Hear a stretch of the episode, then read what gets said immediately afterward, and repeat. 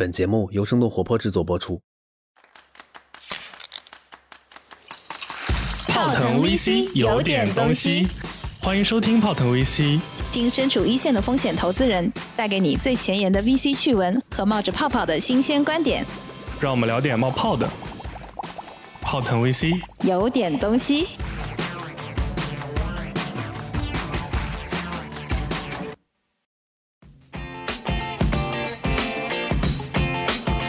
Hello 大家好，欢迎大家收听我们今天的泡腾 VC，我是长得好看了不起的吃喝玩乐投资人默默。大家好，我是喜欢幻想新技术遇上新模式产生新平台的消费投资人 Ted。因为就是疫情期间，我们看到就是其实过往很多线下的教育机构，他们纷纷的都开始开展了一个线上教育的业务。然后去年开始，就是各个垂直领域的这个教育类项目也是纷纷的数据有比较不错的一个上涨。对，然后但是呢，年后我们有看到有关于有一些，比如说类似跟谁学啊这样的项目被披露有一些数据造假的情况。对对对对对，有争议就可以了。就是今天我们非常有荣幸请到两位在在线教育领域非常有经验的嘉宾，正好补足了我跟默默的不足。我们两个都没怎么投过教育。第一位呢是来自华夏桃李资本的合伙人郭希凡郭总。郭总呢在投资和融资两个领域都有很丰富的教育的经验。呃，华夏桃李本身呢也是教育融资领域一个比较头部的服务机构。欢迎郭总。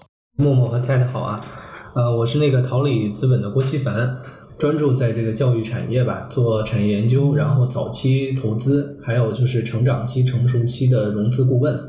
嗯，其实郭总今天为我们带来了一位他的好朋友，然后同时也是教育领域的我们算连续创业者吧，易老师。那也欢迎易老师来为我们介绍一下自己。Hello，大家好，我是零八年开始工作，然后从一七年的时候进入在线教育，现在是新东方在线的多纳的部门负责人。然后上之前在达达做过技术 VP，在土豆教育做过 CTO，我还是比较看好在线教育这个赛道吧。对，所以最近几年一直是在在线教育这个行业。因为我们听众可能有些不是特别了解，能不能再简单跟我们讲讲，就是多纳在新东方的一个呃地位和格局，然后在线教育的，就是咱们做这个领域主要是做一些什么东西？多纳其实是一个属于儿童品线的嘛，面对一个少儿领域的吧，它其实相当于一个启蒙市场。我三年前是那个多纳的付费用户哦，三年前，后来后来生生的看到多纳这个，对吧？从一个我觉得非常好的一个产品体验的一个线上产品，对吧？然后最近呢又经历了一波 比较大的市场的冲击，对吧？外部竞争现在也很激烈，嗯嗯，对，郭总，我这里一定要问一下，您还是什么产品的付费用户呢？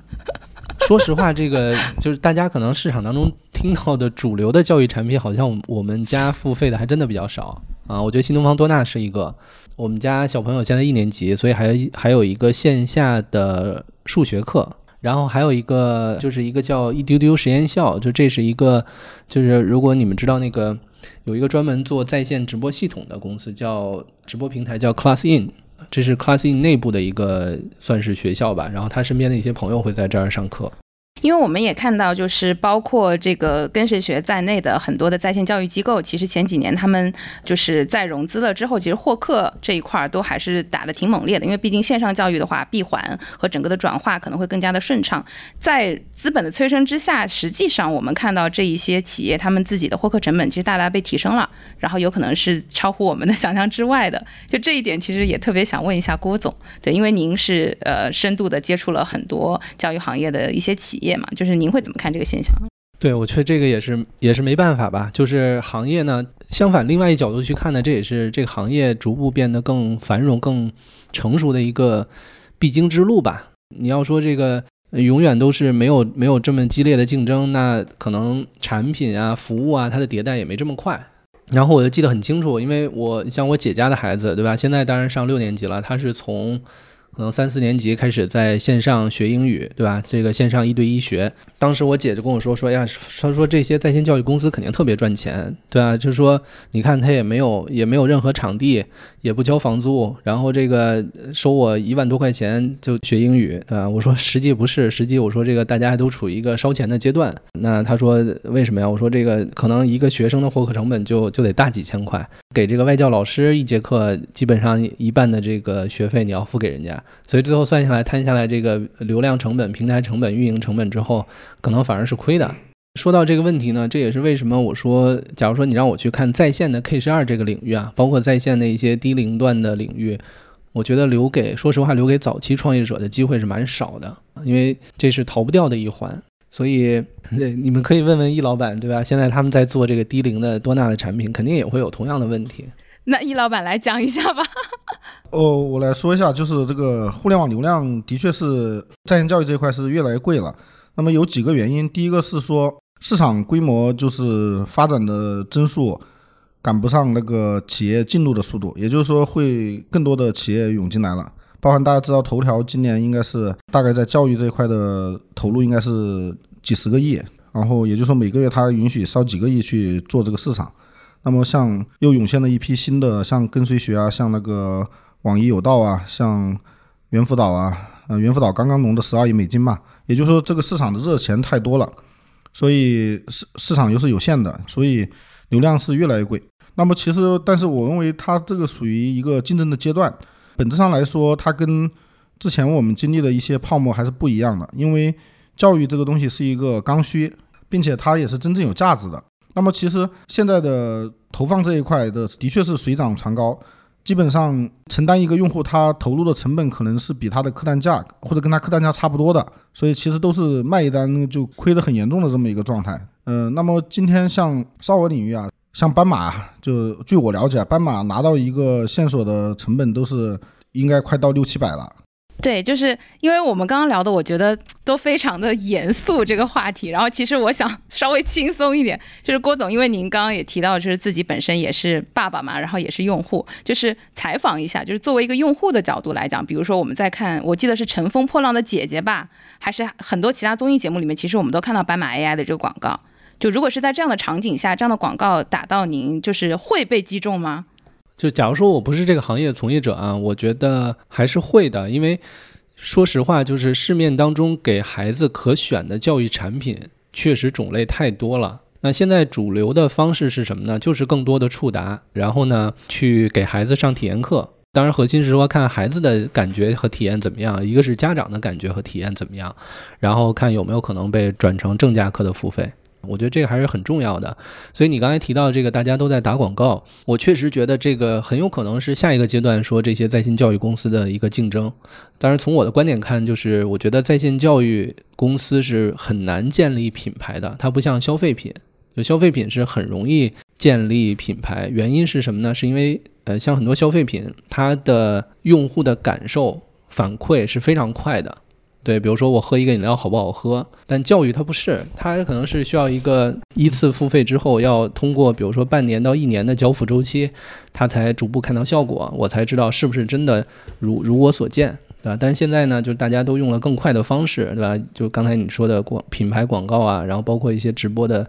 类似于直播电商啊，加社交电商啊这种方式去传播。当然，从我，因为我毕竟还算是这个还算是圈内人，所以其实我在真正给孩子选教育产品的时候。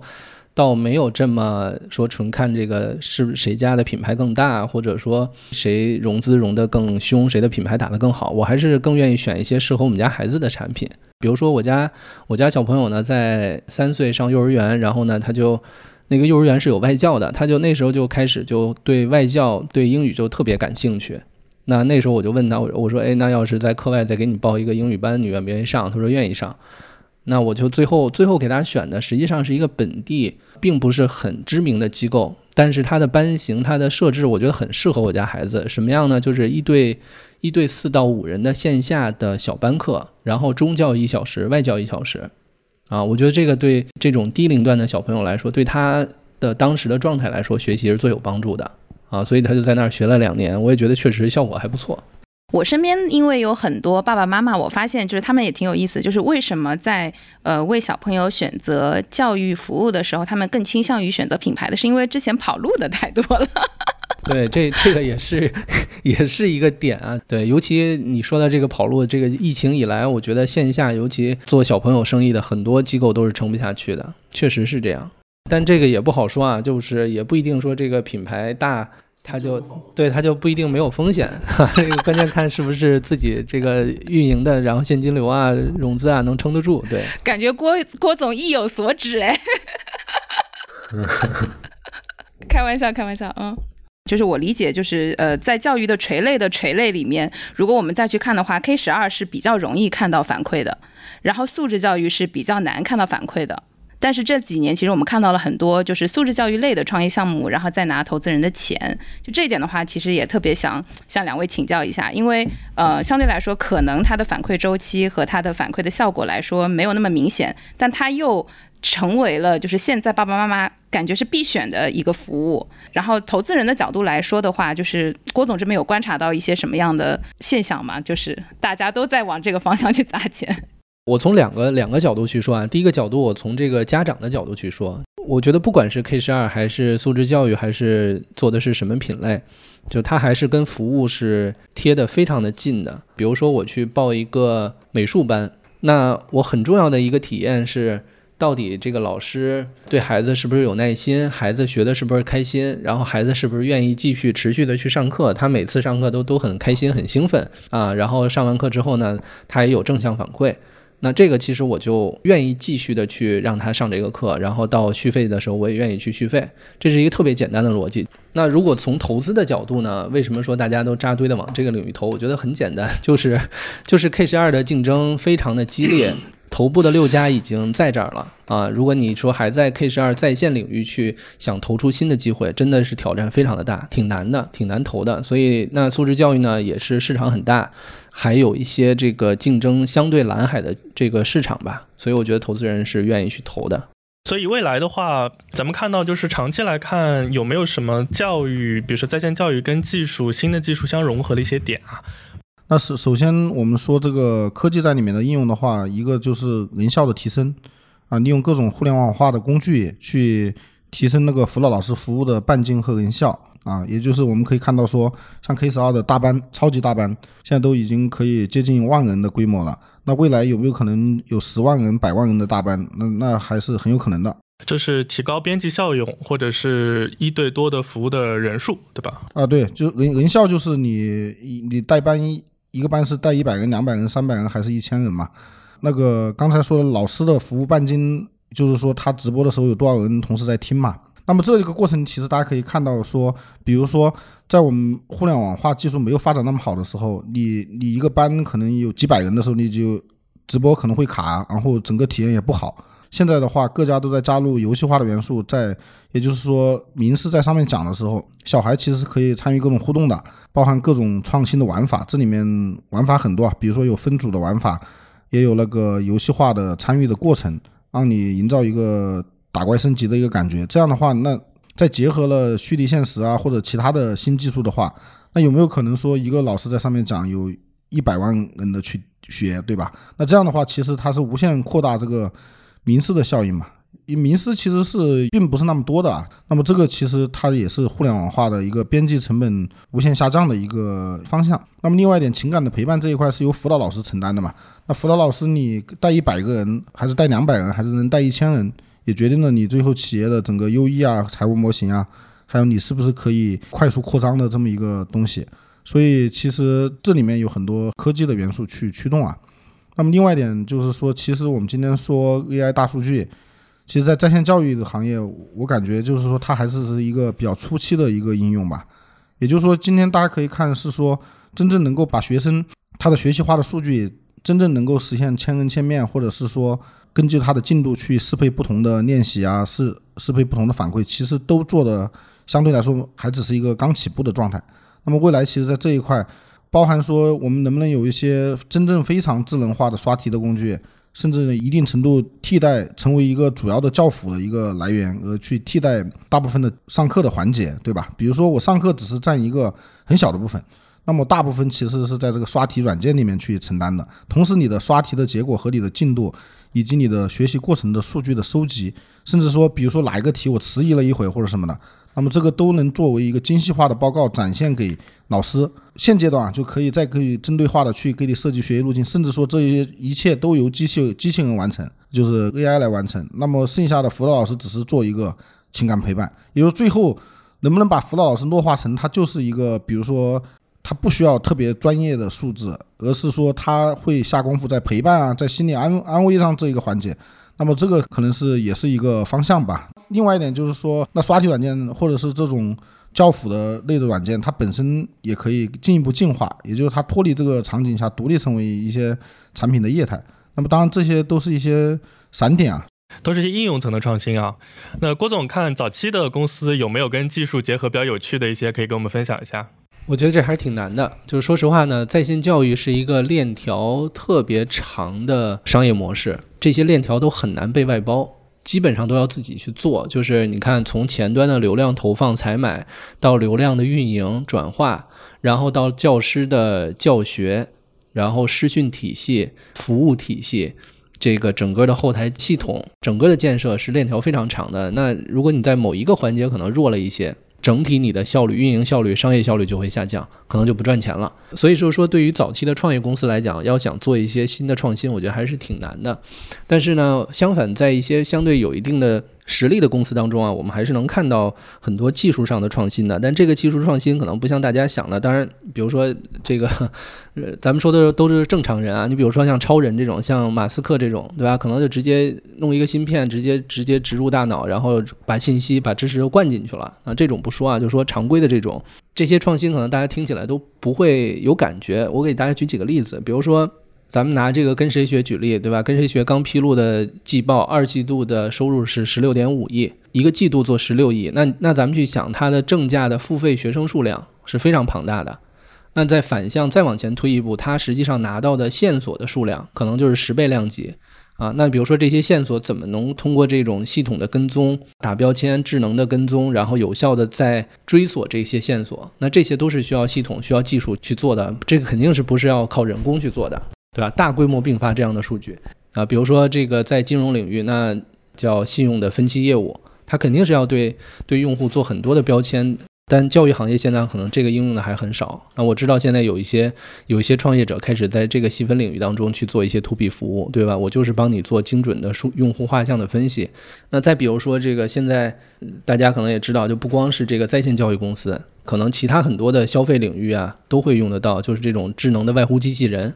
那这也是大量的节省人力成本啊，就等等吧，其实都是一些在教育领的一些微创新，或者在某一个环节的具体应用，它去提升整个商业链条的效率。就是呃，因为刚刚提到这个外呼的这一块啊，就是两位老师看到我们现在教育领域这个外呼机器人到什么程度？是现在只能做外呼吗？还是就是呼叫和呼出都可以了？现在效率大概怎么样？智能外呼其实现在可以做到说，根据用户的回答再去分析下一步的动作嘛，也就是模拟一个真人的环境吧。它主要是呼出用的吧。那这一块其实，比如说在这个当例子进来之后，你去督促他到课啊，督促他完课，整个后面的一些通知，呃，都都是可以用那个智能外呼去去做的。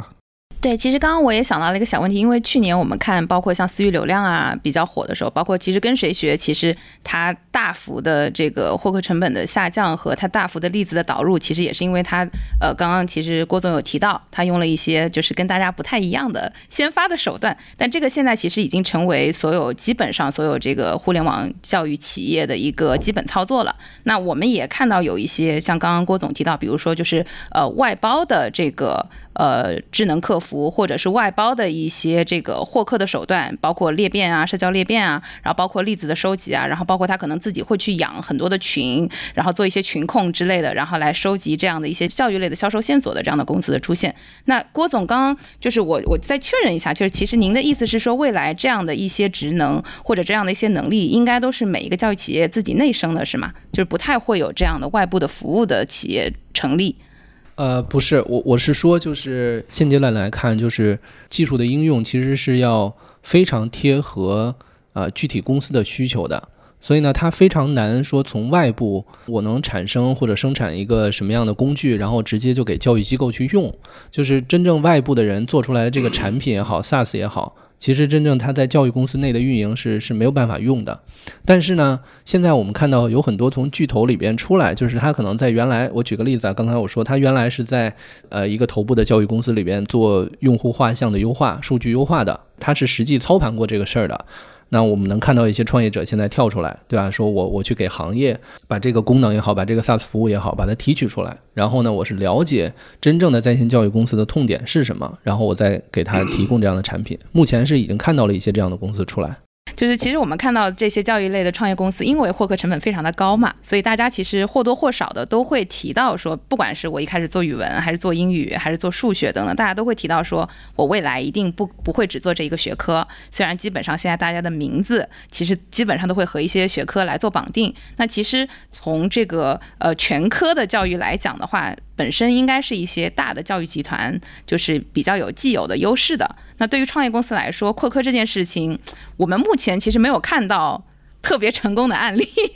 我不知道郭总有看到过吗？哎，相反，我倒对这个还是有，我还是有信心的。对这个事儿，确实是像你说的，教育呢是一个相对慢的产业。就即使它已经线上化了，它在后端的教研体系、教学的打磨，然后服务的配合和打磨，就是都它都是一个相对比较慢的过程。我家孩子呢上了一个线下的数学培训，这个老师呢其实就是原来学而思的一个算头部的名师，出来创业，然后带了一些讲课啊比较有自己感觉的这种老师出来，那就在海淀在中关村三小附近做了四个校区。然后做的口碑非常的好，嗯，他就是教数学的，那就是因为家长就说，哎呀，你们这个教的真好，然后服务也真的特别让我们满意，就是我们孩子还想学英语，你们这儿有没有有没有推荐啊？他后来呢又又开始做英语的教研打磨，包括挖一些老师啊出来，现在他英语的这个体量做的也不错，就他在海淀做了线下四个校区，一年可能做个大几千万的收入，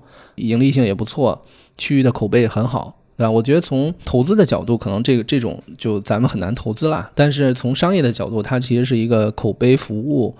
包括盈利能力都不错的公司啊。所以就是说，你看线下的一个小机构，它慢慢的去积累自己的品牌口碑，然后打磨自己的产品，都有这样的机会。但可能就是咱们得再耐心一点，再等一等。对，其实郭总刚刚也有提到说，教育本身应该是一个慢生意，因为它跟你的这个服务啊、服务的履约，然后口碑，然后以及自传播，其实都非常的相关。包括它可能业务的延展，也是响应这个用户实际的需求。但我们其实这几年看到获客成本的上升，其实另外一个问题是说，它本身的这个留存，它的续客率、续费率到底是维持在一个什么样的水平嘛？就是所以不同的公司，它可能有不同的对于获客成本的一个 tolerance。那因为郭总是一个这个特别资深的创业公司的服务者了，对，然后也跟很多投资人有非常亲密的接触，所以我不知道，就是从您的角度来看的话，资本催生和这个教育类创业公司目前的一个生态的现状，就是从您的角度有什么可以跟我们分享的吗？这话，这话题还挺大的，这话题还挺大的，嗯。那那就说点真话呗，就是我觉得现在这个竞争格局也好，然后包括呃资本的竞争也好吧，就是实际上是就是头部效应非常的明显。刚才我也说过，就是我觉得像一些红海赛道，比如说 K 十二，比如说一些低龄的线上的品类，其实留给新公司的机会，尤其是在技术变量这个变化比较小的情况下，现有的商业模式下，我觉得留给创业公司的机会真的非常少。做这个，尤其是做线上业务啊，我觉得这个挑战是非常的大的。就是你说到底，你没有办法解决规模化增长，呃，就是前端流量的问题，那这就会是一个问题。假如说不从一个投资的角度，就从一个商业模式的角度，还是还是举一个线下的例子，就是我觉得线下它永远有服务创新的机会。比如说你跟你跟 TED，你们两个在上海一个区域，对吧？做一个精品的、相对高端一点的这种早教或者这个早托，还是有新的市场能满足新的服务机会。比如深圳，我在深圳看到一家公司，它是做，其实是跟学而思是有一定竞争的。学而思可能是一对十二人到一对二十人班的这个线下培优，他做什么呢？他对一到六人、一到六到八人班的线下培优，那听起来可能就是一个人数的减少。无论是它的商业模式，还是它的优异模型，然后它的核心的竞争点都不一样。比如说，它收的学费是更高的，它给的这个教学的环境的体验更好。相应的，他给到老师的薪酬也是更高的。对家长的体验来说，是我要消费升级，我要服务升级，我有更好的环境，我要这个老师给我孩子更多的关注。所以我说，线下这些业态它永远有新的创新的机会，但确实是线上在。竞争比较激烈的这个环境当中，我觉得早期投资的机会是蛮少的。嗯，其实关于就是刚刚其实郭总有提到，就是不同的履约模式嘛。其实关于在线教育这块，之前大家有各种各样的针对于班型的探讨，对吧？一对一，然后直播 AI，然后一对多小班课、大班课等等的。我们会觉得在某些垂直领域未来会有某一种 dominant 的克型吗？就是未来一定会有某一种相对比较主流的履约模式吗？啊，这个没有，就我觉得未来不会有说主流的履约模式。这个点不是在于说你提供什么样的产品，是要看用户他愿意用什么样的产品。对，比如说我小学阶段，我可能上班课，大家水平差不多，我就跟着走，我觉得就 OK。那你比如说我是已经是到了这个要高考了，那其实我的时间成本是远大于我其他的这些成本的，所以我愿意花很高的价格，我一对一的补习。你就你就告诉我这个我怎么物理我再提高十分。我就找你这个说是押题押的准的老师也好，或者就是 讲错题讲的老师讲的好，对吧？所以这个我觉得不会说有一个交付方式会是很主流，但是我觉得在一些细分品类当中是有可能出现一个，比如市场集中度比较高的这样的公司的，就是一些在一些细分的赛道当中。可能一个头部公司，它的市场占有率有可能到百分之三十到百分之五十，我都我觉得是完全有可能的，而不是像原来对吧？前几年大家都说新东方和未来两家加起来的这个市场集中度都不到百分之五，这我觉得市场是会变化的。这里要不要 Q 一下易老师？就是各种不同的班型，其实本质上来说，我很赞同郭总刚才说的，它其实不是说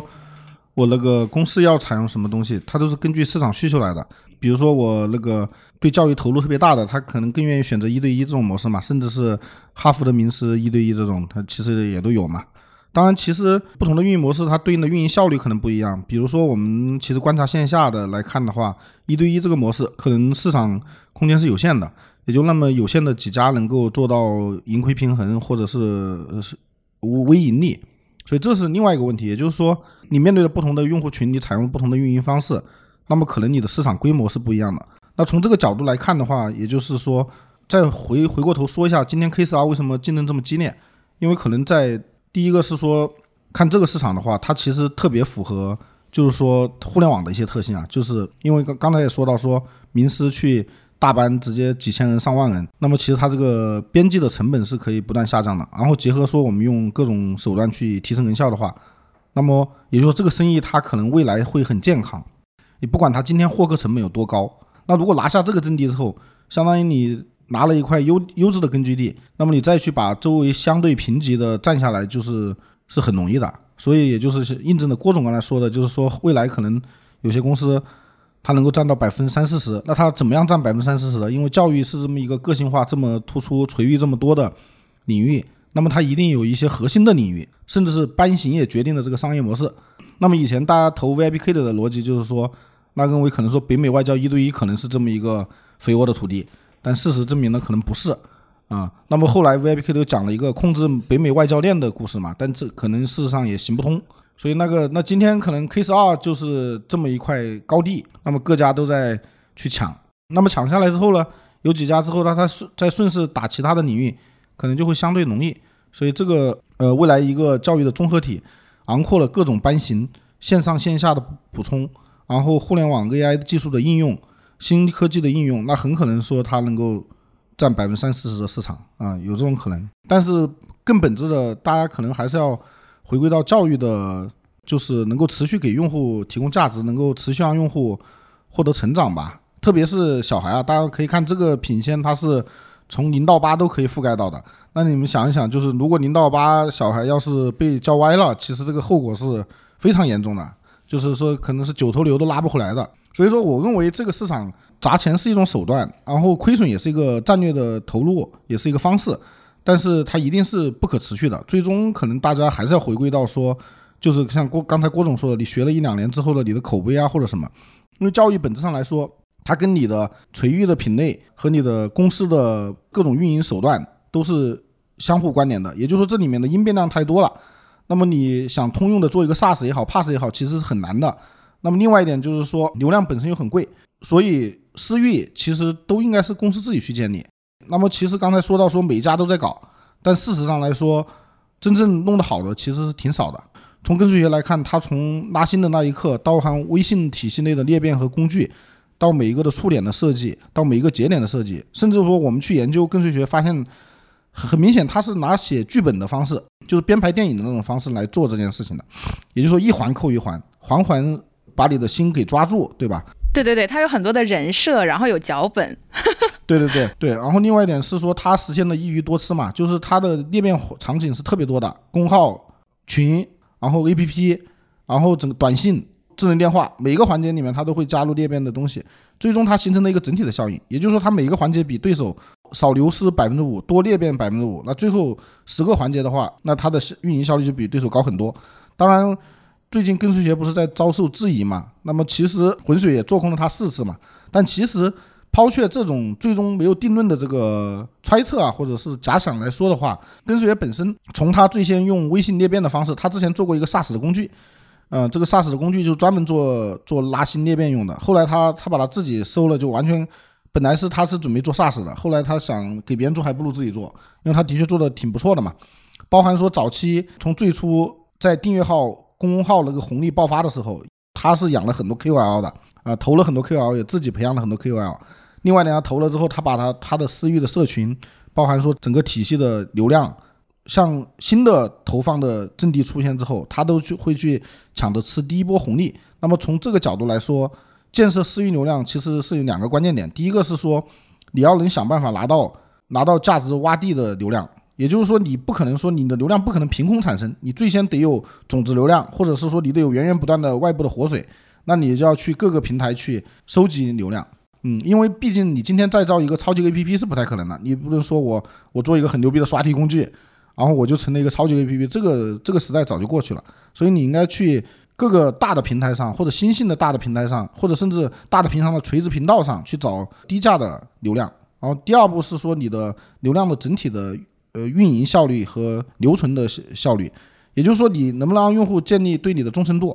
同时裂变的效率最高啊。其实从这两点上去做。那么其实我们多纳现在整体上来说也是想围绕这个方向去去做，也就是我们综合降低我们的投放成本，把更多的钱去放在课的打造上，也也不要收费那么贵。那么其实是回归教育初心的一个方式吧。哎，这样来讲的话，易老师，就是我也请教一下，就是因为，嗯，咱们是在一个大的体系里面嘛，然后像跟谁学的话，他自己本身业务已经到了一个相当的体量，且刚刚说到的，他的可能各个环节的效率工具本身已经磨合到了一个就是特别不错的一个阶段。那对于其他的创业公司来讲的话，本身钱又少，然后假设效率又。没有那么高的话，就是听起来好像嗯 比较堪忧。从现在这个阶段来说，在线教育草莽创业的那个时代应该过去了吧？就是挺难的，其实对。刚郭总说，嗯，那有一些什么线下店也做的挺好的，对吧？其实潜台词就是说，你做点小生意还是可以的。你这个说的稍微有点悲观，我我就是我刚才说的是这样，我我说的对我说的是我说的是在这些就是头部公司已经非常明显的赛道，我觉得就就是如果就像对吧，这个刚才易老板说的草莽创业确实非常的难了。但是你看，我们从去年开始就重点在扫这个，比如说啊，举几个例子，在线职业教育啊，有很多细分品类，我们自己去年投了三家。我觉得都是，无论是说从团队来讲，然后它的组织效率、商业的模式的设计来讲，都还是有在至少在它细分领域当中是有是有比较好的创新的。就原来这种赛道呢，可能是一个两百亿到三百亿的市场，甚至有一些这个职业教育品类，它的赛道规模可能更小，就市场天花板可能也就是一百亿到两百亿。但那这种赛道对于原来的，说实话，对于早期投资来讲就非常难下手。但如果在这个赛道当中团队很优秀，未来能把头部的比如说市场集中度做到一个像我说的百分之三十到百分之五十，那它就有可能出现一个收入规模在比如说大几十亿的这种公司。那如果它能够在境内的资本市场上市，这个实现退出，我觉得还是能达到非常好的回报的，对吧？所以我觉得还是有很多的这个机会，但确实是一些红海赛道、头部玩家的赛道，我觉得还是要避开吧。对，嗯，所以其实，在一些垂直领域的话，反而这样的一些头部的企业会壁垒更加的明显。其他人也更难打进来。是的，同意。教育是一个永不歇业的万亿市场，非常大，而且每年的刚需很稳定。那在这个万亿赛场里面呢，就是老一代的上市公司有新东方、好未来，那是几十年前啊，然后他们是都是在美股上市的，因为最早国内的资本市场不是特别欢迎嘛。到慢慢的有一些在线线下的机构连锁，更多是区域性的，可能是比较多选择在港股上。到最近的五年六年的时间内，可能非常多的互联网教育公司以跟谁学为代表吧，可能它上了啊，还有一些比较大的，比如说垂类里面像 VIP Kids 可能是霸占了一个领域啊，比如说。掌门一对一可能是一个啊，就还是请两位老师跟大家就是分享一下，就是我们教育公司每过几年出现的这些新的上市公司或者新的种类，它是满足了一个什么样结构性的新的需求吗？还是这样？它为什么会有一波一波新的这个上市公司或者大的赛道出现？叫每一个周期出现的这些在线教育的公司也好，这个传统的教育培训也好，还是符合整个时代的发展的啊？为什么这么说呢？我们去看最早出现的其实是新东方。叫名师大班，但是是线下啊，集中授课。这个呢，就是更多的是激发你对学习的热情。那后来就出现了像学而思这样的公司，叫培优，对吧？就是做班课，然后关注这个教研，关注产品体系，关注这个提分效果。那接下来出现的就是直播技术成熟，这是这是一个很标志性的事件。就是像 VIP Kid 这种公司，其实是大家都那时候在怀疑说，哦小朋友到底能不能线上学习？现在已经没有人质疑了，对吧？那紧接着又出现了什么呢？就是。呃，我们叫比如说以粉笔、猿辅导、跟谁学等等这些公司，不光是用了直播技术，它确实是 把整个的社群运营、移动互联网，然后加上现在的这种直播的风口，就都应用的非常的好，然后加上它非常好的这种周转效率去做，对吧？我觉得是是一个时代就有一个时代的产物吧。那下一个阶段的竞争，假如说让我去看是什么呢？我觉得真的是会回到啊，是有品牌的竞争。啊，一方面呢是又会回归到教育培训的本质，就是组织的管理，然后口碑服务。哎，那我这里再追一个问题，郭总，就是因为既然讲到品牌的话，就是在判断教育品牌的维度的话，您大概会关注哪几个点？就是对于这些早期创业公司来讲的话，早期教育公司没就没有办法做品牌，但是 早期的公司它是可以出现什么样的品牌呢？它是可以出现区域性的品牌。比如说，在万柳地区，我们家孩子上的那个培训班，他在那个区域的家长圈子里，就一定是有一个非常好的品牌的。那你说，你要是做在线的话，我觉得如果不是说你的用户群体啊覆盖的足够的大，然后传播足够广，我觉得很难形成品牌。呃，所以大概在线教育市场整个市场规模可能有多大呢？比如说，如果分一分，可能分成学前、K 十二、成人。大概每一块的大概大概的占比是什么样？然后大概比如说渗透率啊，或者是头部品牌的占有率，就这个市场是很集中的，还是特别分散？这个也是不同的领域当中它的集中度是不一样的。其实可以按照线上和线下去划分，这样可能都更准一些。就线上，如果这个领域当中它的线上化水平比较高的，那一般来讲它集中度就会相对比较高。比方说我们去想这个线下早教这个行业，它的头部集中度就非常的低。因为它在任何一个城市、任何一个县城一级啊，都是有可能出现一些中型的机构的。所谓中型机构，可能就是在区域的规模能做到一到两亿收入。如果说这个有一些细分品类，它线上的占有率比较高了，我觉得是有可能做到集中度比较高的。比如说公务员考试这个领域，公务员考试呢，大家测算下来，应该是一个接近呃差不多三百亿的市场。那中公呢？去年做了九十二亿的收入，其中百分之七十应该是公务员考试培训的收入。华图呢，去年应该做了三十多亿的收入，也差不多是占七成。那粉笔呢，去年是做纯线上的公务员培训，应该九成多都是公务员，应该也超过十亿的收入。大家都知道，教育行业是一个超万亿的市场啊，但确实整体看这个行业还是一个大而散的状态。比如说，我们今天出现的很多互联网教育公司，它都会说自己是一个在线教育平台，但是很多呢，确实，比如说大家记住它，会把它当做一个品牌一样去做认知。那品牌最重要是品牌溢价，所以从两位的角度来看，教育类的公司最终如果形成自己的竞争壁垒，它更多的是因为它有平台属性呢，还是因为它最终成为了一个非常好的消费品品牌？教育因为它的特殊性吧，也就是说，最终还是要回归到它的那个服务和口碑上来。那么，特别是刚需的一些，呃，比如说雅思托福出国的考试啊，公务员考试，不管你广告打得多响，你最后没效果，那最终肯定是会被消费者抛弃掉的嘛。当然还有本身的商业模式啊或者什么，但我觉得品牌在这里面能起一些作用，但是这个品牌本身也是你的，最后你的服务和你的口碑最终来决定的，而不是说你打多少广告，你的品牌就好了。然后刚好回应一下这个易阳说的这个教育用户的这个，确实是这样。大家这今年疫情来了之后，大家都说一句话，说过往这三五年在线教育行业烧了几百亿，可能都不如这疫情一波来了之后，整个在线教育的渗透率的提升。当然，我们看了一个中国教育还是一个比较官方的一个机构做的一个调研，对吧？就是说在线化率呢，基本上从疫情前的百分之十五左右，一下子跃升到差不多百分之四十五。啊，当然这最近这两个月又掉下来了，但是呢，至少它让很多原来从来没有体验过线上学习的啊，这次都知道了哦，原来线上是可以交付产品、可以交付服务的。那未来在我在选择的时候，也许我不一定说一定要选这个线下的机构了，我有可能会去尝试一下线上。呃，节目的最后就是非常感谢郭总和易老师两位嘉宾的到来。那最后给大家留两三分钟，最后跟观众朋友们打个招呼，看看有什么地方可以做一些异业协同。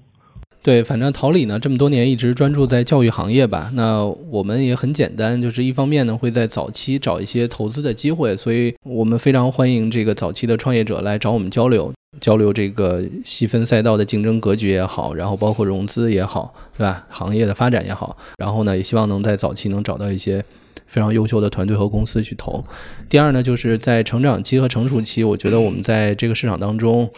整个融资的经验还是比较丰富的，所以就说大家在融资上有一些问题，那也欢迎来找我们。啊，我最后也说一下，就是那个。刚才讲了半天多纳嘛，就是因为我我再说一下，就是我们多纳产品的性价比非常高啊，那个基本只有竞品的一半的价格，但是提供了超额的服务。那听众里面有那个家长有小孩的那个可以用一下，那个有任何问题都可以找我。对，你这广告到位，加量不加价。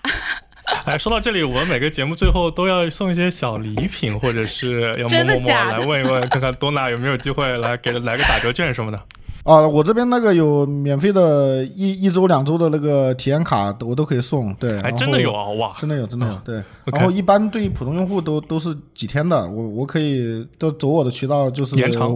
延长，然后那个让大家体验。对，然后另外一点就是。呃，到时候最最大折扣吧，好吧。哇，不多说了，那请这期的观众小伙伴们多多留言。对，就这边如果有易老师觉得发言很不错的，到时候就可以给他送一些更多的免费课和折扣，对不对？限限定多少份？啊，那你定吧，一百以内都可以吧，好吧？哇，那就一百吧，好不好？那就一百吧，好不好？我们听众也有很多宝妈。哦，我没问题啊，我没问题，对。好，那今天就特别谢谢郭总和易老师给我们带来关于教育行业的分享。好的，郭总有话要说。没有，郭总别客气。我关键我没得送啊，我只能送钱，对吧？那你就送钱吧。to B 的，没有 to C。对，那今天就差不多了。那多谢两位嘉宾，嗯，好好，多谢多谢，谢谢谢谢，好谢谢谢谢谢谢大家，谢谢谢谢辛苦啦。好，拜拜拜拜。感谢大家收听我们这一期的节目。如果你们有什么反馈或者有什么留言想要跟我们的嘉宾交流的话，欢迎多多在我们的评论区互动哦。谢谢大家。听完之后，别忘了跟朋友们分享一下，关注我们的公众号“生动活泼”，声是声音的声，或者添加我们的小助手“声小英”，他的微信号是声 FM 一 S H E N G F M 一，一是阿拉伯数字的一哦。添加的时候记得填写关键词“泡腾 VC”。我们下期节目见，拜拜拜拜，拜拜拜拜。